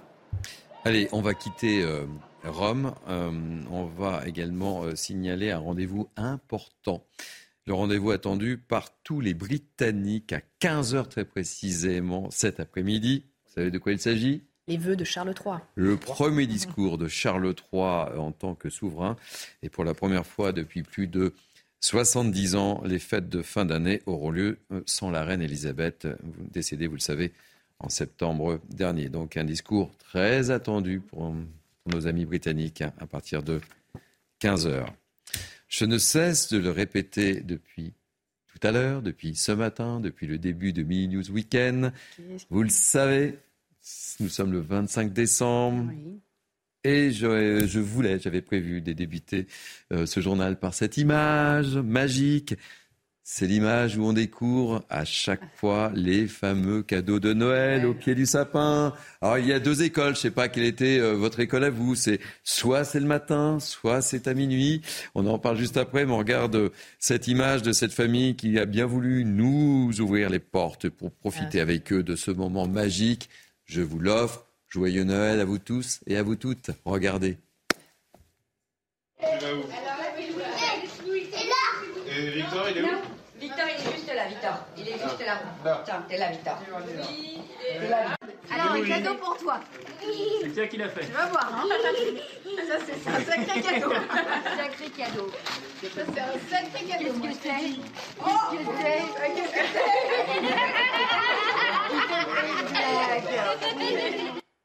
C'est mignon Naïma, hein, cette image. Oui, oui, elle est, elle est formidable. Alors moi, c'est le matin. C'est- Vous, c'est le matin. Ben, quand, surtout, enfin, euh, quand les enfants étaient petits, bien sûr, euh, quand euh, tout le monde était euh, couché, j'allais euh, tout déposé devant. ah, je t'imagine très bien. Et moi, j'ai une image, vous savez. Hein. Mais j'ai un jour mon fils, un de mes fils, l'aîné,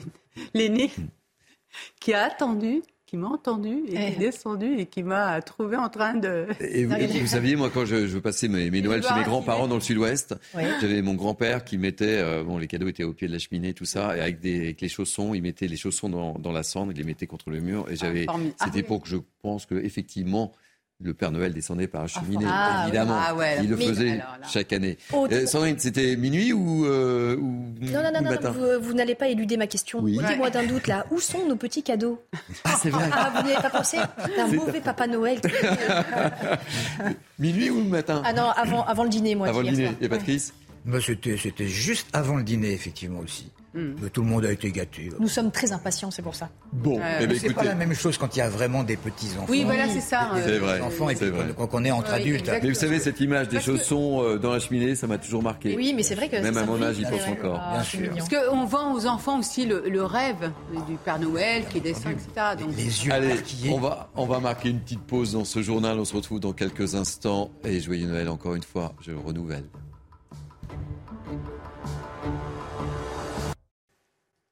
Il est quasiment 12h30, vous êtes bien sur CNews, c'est Mini News Weekend, la partie 2 du grand journal de la mi-journée, toujours euh, accompagné par mes grands témoins, Naïma M. Fadel, Sandrine Pégan et Patrice Arditi. On va euh, revenir sur la tuerie de la rue d'Anguin à Paris. Je vous rappelle, c'était euh, vendredi, tuerie qui a fait trois morts et trois blessés, tous issus de la communauté kurde. Hier, vous l'avez vécu en direct sur CNews. La communauté kurde s'est rassemblée place de la République, manifestation en hommage autres victimes. La manifestation a hélas dégénéré. On va retrouver sur place, place de la République, Maxime Lavandier et Charles Pousseau. Et, on le voit derrière vous, euh, cher Maxime Lavandier, les stigmates de cette manifestation sont bien là. Oui, Thierry, nous sommes toujours actuellement au boulevard du Temple, à proximité de la place de la République. C'est ici hier que les heures ont éclaté entre manifestants et forces de l'ordre. Et euh, sur les images de Charles Pousseau, comme vous pouvez le voir, nous avons constaté des dégâts matériels urbains qui sont toujours visibles, des vitres brisées. On a vu également des panneaux publicitaires détruits, mais surtout, regardez ces images. Voilà, ces deux voitures qui sont calcinés, renversés, brûlés, qui n'ont toujours pas été sortis. Et ce matin, depuis ce matin que nous y sommes, nous voyons beaucoup de passants qui ont tous le même réflexe, c'est sortir leur téléphone portable pour prendre les photos de cette scène-là. Et nous avons pu aussi discuter avec certains d'entre eux qui nous n'ont pas caché leur exaspération face à ces dégâts. Et surtout, c'est une incompréhension qui domine ces habitants de ce quartier qui se réveillent ce matin avec un regard affligé au moment des fêtes de Noël. Merci beaucoup, euh, cher Maxime Lavandier. Je rappelle que vous êtes accompagné par Charles Pousseau. Euh, Naïma Fadel, Sandrine Pégan et Patrice Arditi, je, vous lis une dépêche euh, de l'agence France-Presse qui vient de tomber. Donc euh, cet homme de 69 ans, soupçonné donc d'avoir tué ses trois Kurdes, a reconnu lors de sa garde à vue ressentir, et c'est important ce que je suis en train de vous dire, une haine des étrangers devenue complètement pathologique. Euh, c'est ce qu'a annoncé euh, euh, ce matin la, procureure de Paris. donc voilà, c'est ce que une petite réaction. En fait, déjà par rapport à l'affaire précédente, on voyait bien qu'il était hostile aux migrants et donc en fait, en termes généraux, à toute personne étrangère. Donc c'est pour ça que le lien avec une entreprise terroriste n'a pour l'instant pas été caractérisé et donc pas retenu, parce qu'on voit bien qu'il est simplement raciste. Alors attention, quand je dis simplement, ça ne veut pas dire que je minimise, mais ça veut dire qu'il a une haine envers toute personne étrangère. Donc ce qui voudrait accréditer le fait qu'il n'était pas venu spécialement dans la rue d'Anguin pour tuer euh, des personnes de la communauté kurde. D'ailleurs, euh, initialement, il est prévu d'aller du côté du quartier de Saint-Denis. Voilà. Euh, autre précision aussi, il s'est décrit comme dépressif. Euh, et suicidaire, précisant avoir toujours eu envie d'assassiner des migrants, des étrangers, depuis un cambriolage à son domicile en 2016. Voilà. Les dernières précisions. Naïma Fadel. En fait, c'est terrible parce que pendant, je crois qu'il a été emprisonné un an. Un an, et on n'a pas identifié le personnage euh, mais on évoquait hier avec euh, Sandrine Pégan euh, l'aspect psychiatrique qui a été totalement occulté. Apparemment, et, c'est ça qui, est bien problématique parce que je vous, assure que c'est vrai. En prison, moi, quand je m'y déplace pour aller voir mes clients, je constate dans les coursives qu'il y a beaucoup plus de fous quand je dis fous, c'est-à-dire des personnes qui sont psychologiquement instables et qui ne sont pas traitées. C'est-à-dire qu'en fait, on les met de côté, on solutionne la société à un moment donné, puisque donc justement ils sont privés de leur liberté. Mais le problème, c'est que quand ils ressortent, soit euh, leurs problèmes psychiatriques ont été décuplés parce que du coup il n'y a pas de suivi psychiatrique ni psychologique, ne serait-ce que déjà psychologique. Et ce qui veut dire que donc à, l'issue de, euh, de leur incarcération, ils réitèrent des faits et voire même euh, ils les amplifient. Patrice, dernier mot. Je, me méfie toujours de ce que je peux raconter lorsqu'on parle de psychologue et de, et de, psychiatrie, de psychiatre, parce que c'est tellement large leur, leur, façon de, de, procéder. Et en plus, euh, il y a un psychologue ou un psychiatre qui va dire quelque chose et il y a une contre-expertise et on, on, dit exactement, évidemment, le, le, le, contraire, ce qui est un pléonasme.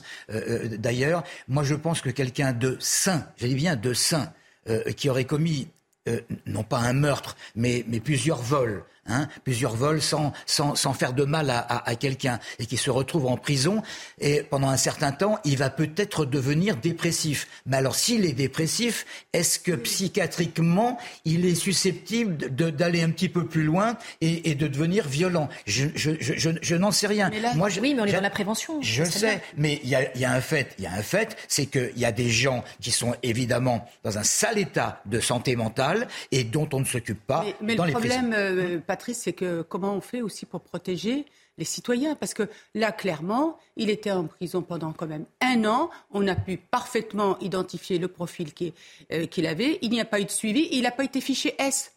Donc on peut. Alors c'est vrai que c'est autre chose, oui, hein, mais Neymar. Non, C'est vous autre- pouvez, non. non, mais Mm. vous pouvez ficher S quand vous, avez- vous pouvez commettre des actes, Mm, mm. des actes euh, bon racistes quand même. Mais ou alors, euh, ou alors on n'est jamais. euh, quand on a une idéologie raciste, on n'est pas fiché. Ce qui va être intéressant Ben, c'est l'interrogation que j'ai. Je sais pas ce que vous en pensez, Sandrine. Ce qui, moi, je voudrais mettre l'accent sur le fait que pendant toute cette année d'incarcération, euh, donc il était en détention provisoire dans une affaire donc viol- de violence aggravée depuis décembre 2021. Est-ce que le magistrat instructeur a fait diligenter une expertise psychiatrique pendant cette information judiciaire? Donc euh, on verra et cette enquête le permettra de le démontrer ou non. Et si le magistrat instructeur n'a pas estimé que c'était nécessaire, eh bien là on pourra peut-être rechercher la faute, rechercher cette, cette responsabilité et une faute de l'État. Et d'ailleurs l'État a déjà été Et vous voyez, on, dans des on en apprend euh, tous les jours hein, sur le profil, euh, sur le profil euh, de ce tueur présumé. Allez, très rapidement, la une également, euh, cette affaire en, en Vendée qui suscite beaucoup de, de- de débats.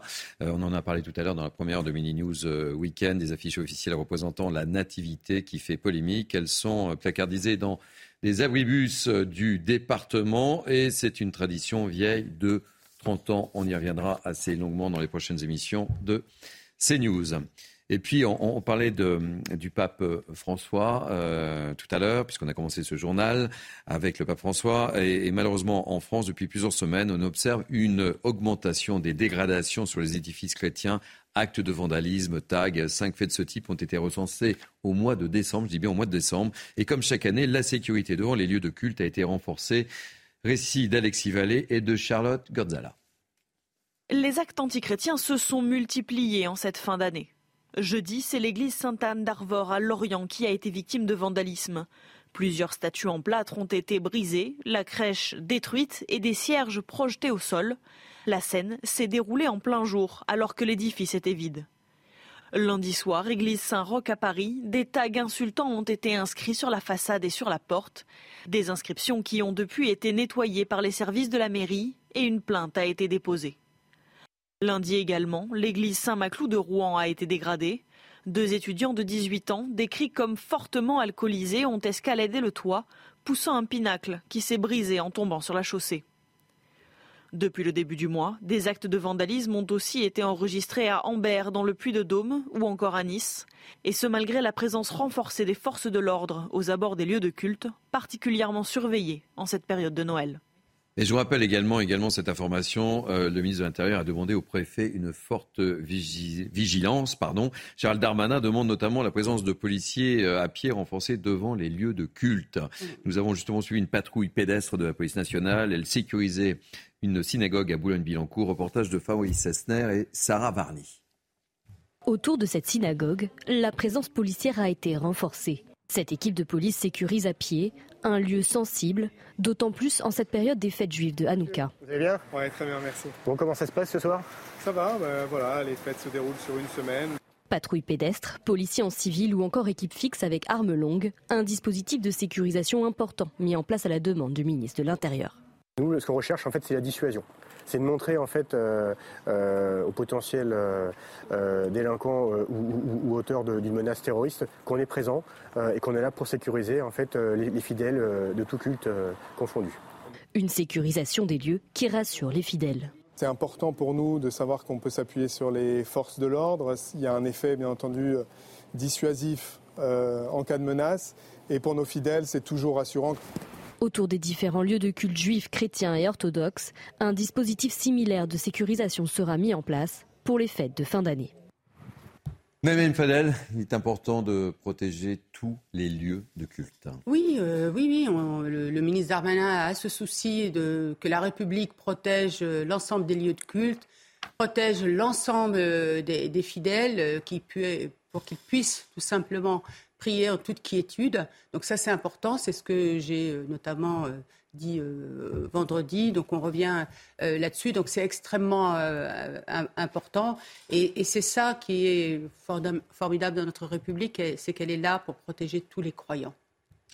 Sandrine Pégan on fait un bloc avec euh, justement les tags antichrétiens aussi euh, dont on a parlé juste avant. C'est-à-dire qu'en fait, tous ces actes de vandalisme qui sont recensés de plus en plus en France, on ne peut que les condamner fermement. Et à un moment donné, il faut pouvoir protéger les citoyens pour pouvoir exercer leur culte. Et donc, c'est une bonne chose qu'enfin l'État français eh bien, euh, exerce son, pouvoir régalien et son droit régalien de protéger toute personne librement dans, sa façon de pratiquer le culte.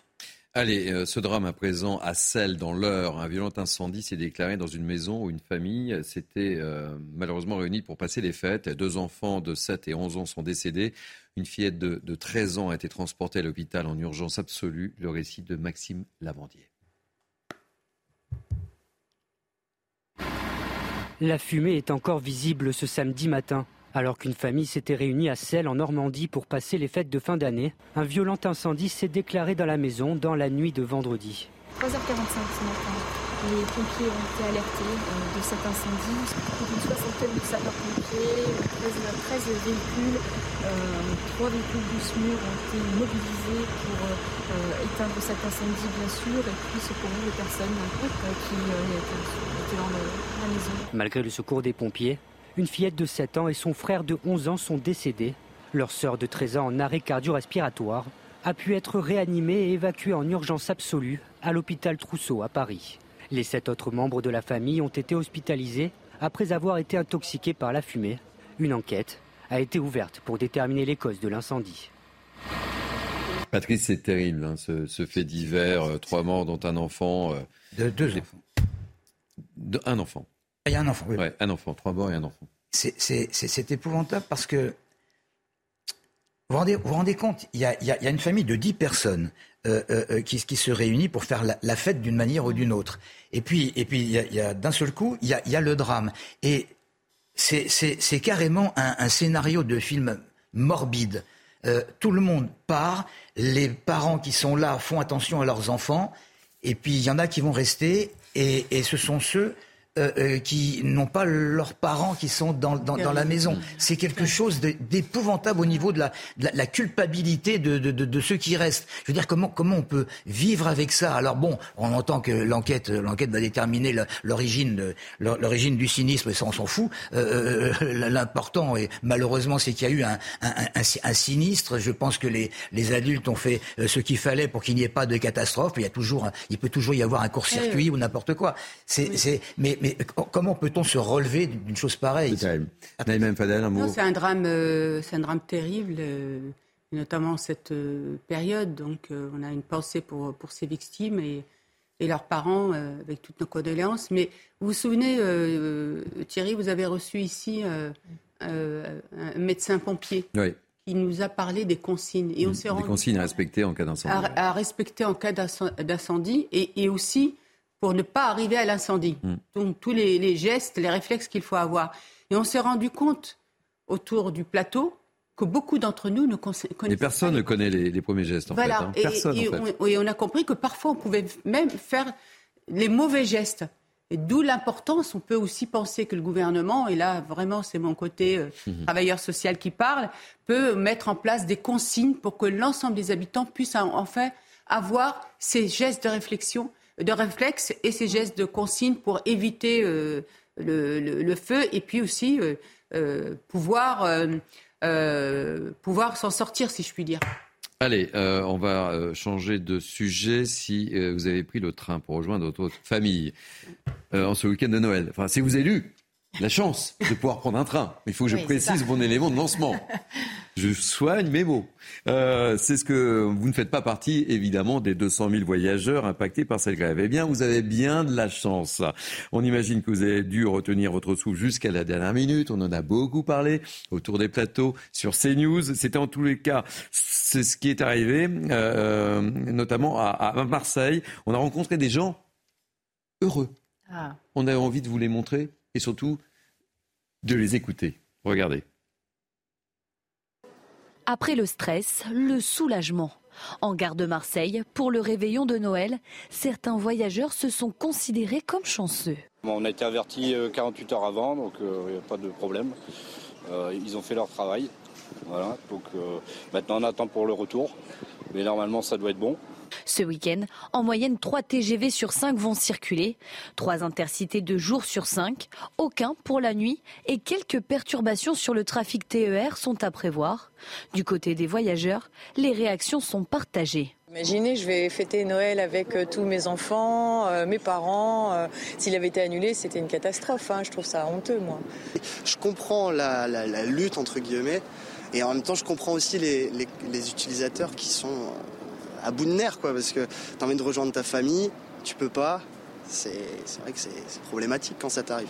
Pour les voyageurs ayant eu un TGV Inouï, Ouigo ou un train intercité annulé, la SNCF a annoncé des compensations exceptionnelles de 200% en bon d'achat de la valeur du trajet annulé. Voilà, euh, quelle est un peu votre réaction? C'est simple, déjà, avoir le train arriver dans cette destination, pousser quelques kilomètres, aller à Cassis et se baigner, ça a été le cas de certaines personnes hier, c'est bingo pour la fin de l'année. Oui, mais alors bon, attendez, euh, Patrice, mais des chanceux, mais peu de chanceux, j'imagine, et combien de malheureux. Moi, je veux dire, à un moment donné, c'est scandaleux. Et, moi, j'ai des amis qui n'ont pas pu aller voir leurs parents qui mm. habitent euh, dans le sud-ouest de la France, et c'est des personnes qui sont âgées. Mm-hmm. Et j'ose espérer pour, euh, pour eux que finalement, bah, malheureusement, euh, que les parents ne vont pas mourir entre-temps. Mais vous voyez ce que je veux dire? Ah, C'est dingue qu'aujourd'hui, on prenne des Français en otage. Alors oui au dialogue, mais pas au désordre. hier, j'avais qualifié cette grève de dégueulasse. Je maintiens. Naïm Fadel, une petite réaction Oui, bah, je rejoins euh, complètement ce que vient de dire euh, Sandrine. Bon, tant mieux qu'il y ait eu des, chanceux qui ont pu partir, mais combien, malheureusement, sont restés seuls, ont dû euh, bah, tout simplement supprimer le, fait d'aller voir leur famille, des personnes notamment isolées, des personnes âgées, des, grands-parents, voilà, des, enfants qui n'ont pas pu aller voir l'autre parent avec qui ils allaient passer les fêtes. Donc effectivement, bon, bah, tant mieux pour ces chanceux, mais euh, on ne peut pas se satisfaire de ça quand même. Allez, nous sommes le 25, je ne cesse de le répéter. J'aimerais vous montrer une image qui, j'espère, vous redonnera le sourire après euh, toutes ces informations que je viens de vous donner. Euh, les Pères Noël surfeurs font leur retour en Floride et, ah. cela par centaines. Regardez. Regardez. Ils ont bravé les vagues malgré des températures anormalement froides pour la saison, alors qu'une tempête hivernale s'abat sur les États-Unis. Depuis sa création, l'événement a permis de récolter plus de 300 000 dollars pour deux organisations locales à but non lucratif. Je sais pas si, je ne sais pas si Patrice est capable de faire euh, cette petite pirouette sur un surf.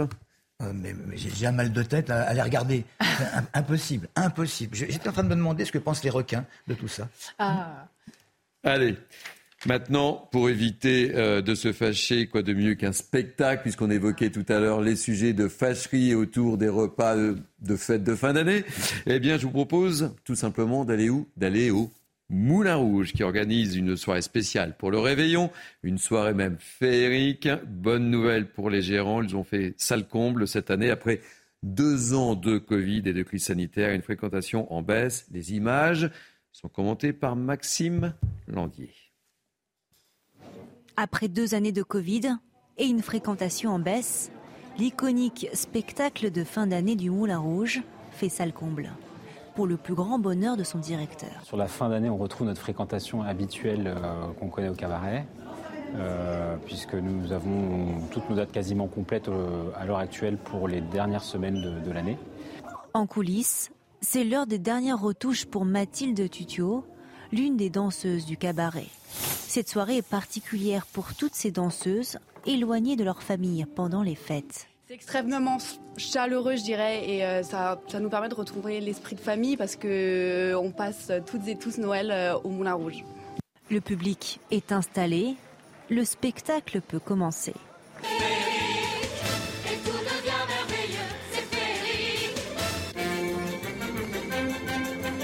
Avec notamment le French Cancan, cette danse et cette musique emblématique du cabaret qui fascine toujours autant. Pour moi, c'est féerique, tout simplement. C'est un beau spectacle, très beau spectacle, magique, splendide, il n'y a pas de mots. Ça embellit les, les, les, les, les joies de, de Noël et des fêtes de fin d'année. Une féerie qui se poursuivra jusqu'au 3 janvier prochain. D'ailleurs, on excelle dans cette... Sandrine Pégan, vous imaginez bien en train de faire un petit spectacle de French Cancan Alors euh, Thierry, euh, Non je, je suis dévouée à votre émission, euh, ça euh, je l'entends et je vous le concède. Maintenant, vous n'allez quand même pas espérer que je vais vous faire une petite démonstration. de Mais je croyais, moi. non, non, vous me voyez souple, mais alors pas du tout, je suis raide comme un piqué. Donc, euh, Mais même Fadel, c'était sympa ce spectacle. C'est- magnifique et c'est vrai que revenez le mot féerique, effectivement, et c'est ce qu'on aime dans cette période. On aime bien la lumière euh, et de- notamment cette période qui était bien morose. Vraiment, Ça nous fait du euh, bien quand même ce spectacle. hein. Oui, voilà, ça fait, ça fait du bien. Et puis, c'est. c'est- bah, J'allais dire, c'est l'art de vivre à la française. C'est la France aussi, ça, French Cancan. Mmh. Alors, je voyais euh, Patrice Arditi qui était comme ça sur son écran. Mais, mais- ça, je dis mais- rien. Mais parce que, mais, mais parce que. Tu l'as remarqué, hein, Sandrine. Je crois qu'il faut une fois euh, aller, aller au, au Crazy Horse, au, au- au Oui. Moulin Rouge, ou pourquoi pas chez, chez, Michou, parce que c'est vraiment un spectacle à la française que, euh, vous vous rendez compte, à Hollywood, ils n'ont pas besoin de nous pour faire des, des beaux spectacles, mais c'est quand même amusant de voir cette quantité d'Américains qui viennent dans une toute petite salle, parce qu'il faut pas exagérer, c'est pas gigantesque, hein, le Crazy ou le, ou le, Le ou le- Crazy, ou c'est le- tout ou le petit, Moulin Rouge. Et puis qui s'extasie complè- complètement euh, de- de- de- de- devant ces femmes, dont les trois quarts sont en principe étrangères, mais enfin bon, qui, qui, qui, qui adoptent nos coutumes françaises, nos, nos, nos vêtements euh, euh, folkloriques français, et, et c'est vraiment, vraiment, vraiment, comme dirait Patrick Sébastien, la fête. Alors vous savez quoi, François Epp, qui m'assiste souvent euh, dans, dans ses émissions, ce matin c'est Sabrina Slimani, mais François Epp nous invite. Ah. Donc je vous le dis, on est euh, tous les quatre invités par François Epp. Oui, oui, alors Non, attendez, parce que euh, pour le mondial aussi, pour la finale, je vous rappelle, quand on a fait l'édition Ah, le spéciale, on devait aller euh, Oh, donc, dans un restaurant. Pour si, si, non, mais je m'en occupe. Ah, Ça, c'est oui. Fabien Antoniente, je m'en occupe. C'est pas bien de faire des promesses que Non, pas. je tiens toujours mes engagements. Toujours. Mais c'est sérieux?